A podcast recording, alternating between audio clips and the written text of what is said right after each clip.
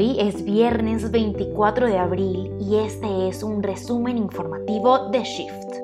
Hablaremos de un programa de realidad virtual para ver pornografía, de una máquina capaz de leer la mente y de una guía ilustrada para explicar qué son las cookies.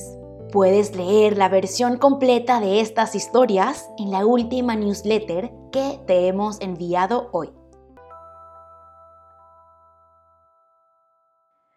La realidad virtual abre las puertas a mundos de experiencias inmersivas que permiten que el usuario viva sensaciones muy parecidas a la realidad. Se puede usar la realidad virtual para visitar el Museo Metropolitano de Nueva York, para pasear por el Taj Mahal y para disfrutar de experiencias pornográficas en 360. What? David y Javier Rodríguez son hermanos y crearon la primera empresa que difunde este tipo de contenidos en España. Virtual Porn 360 permite el acceso a contenidos para adultos por medio de dispositivos como Oculus Rift y Samsung Gear. En nuestra última newsletter te explicamos cómo funciona exactamente esta tecnología. Pero con cuidado, varios psicólogos y sexólogos advierten que el uso excesivo de esta herramienta hace que los usuarios pierdan la noción entre el mundo virtual y la realidad. La sexóloga Lola González nos explica que la pornografía no está hecha para educar sobre sexo. Sabemos de sobra que no existe Superman, que no hay nadie que se tire por una ventana y huele, pues la pornografía es exactamente lo mismo, no es una realidad. Pero como no hay esa educación, se ha convertido en eso, en, parece que es una realidad. La pornografía puede crear roles de género falsas expectativas y estereotipos.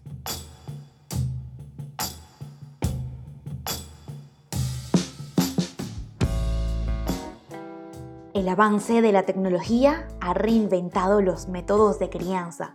Los expertos recomiendan crear un plan de consumo mediático para los niños. La labor de los padres es fundamental para asegurar que los menores tengan una experiencia creativa y enriquecedora Internet puede ser un aliado para la educación de tus hijos. Vamos con lo último en inteligencia artificial. Investigadores han desarrollado una máquina capaz de leer la mente al poder convertir señales del cerebro humano en frases. IBM presenta el proyecto Mayflower. La iniciativa tiene como objetivo atravesar el Atlántico con un barco dirigido por inteligencia artificial. Se acelera la automatización de muchos trabajos, una noticia recibida con alivio en medio de la crisis sanitaria de la COVID-19.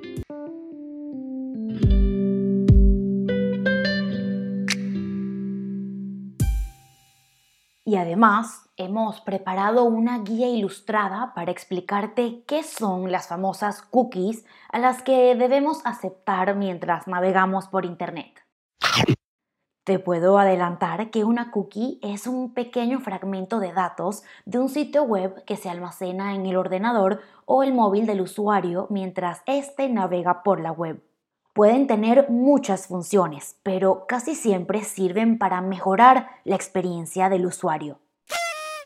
Con la información almacenada, las cookies pueden recordar contraseñas en páginas como Facebook, proporcionar contenido relevante según la ubicación y permitir una experiencia más sencilla para el usuario.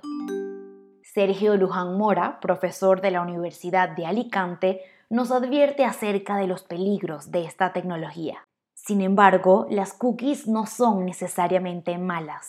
En la mayor parte de los casos, son inofensivas y ayudan a la experiencia del usuario.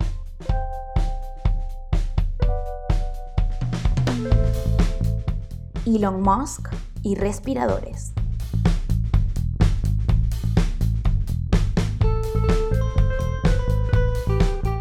Magnate ha comprendido que los coches eléctricos y los transbordadores espaciales no detienen una pandemia global. Sus fábricas han comenzado a producir ventiladores, La polémica ha acompañado al emprendedor, ya que oficiales de salud revelaron que los primeros respiradores no eran aptos para tratar la COVID-19. La semana pasada, Elon Musk publicó en Twitter una lista de hospitales que recibirán respiradores de Tesla. Cerca de 40 dispositivos serán enviados a España.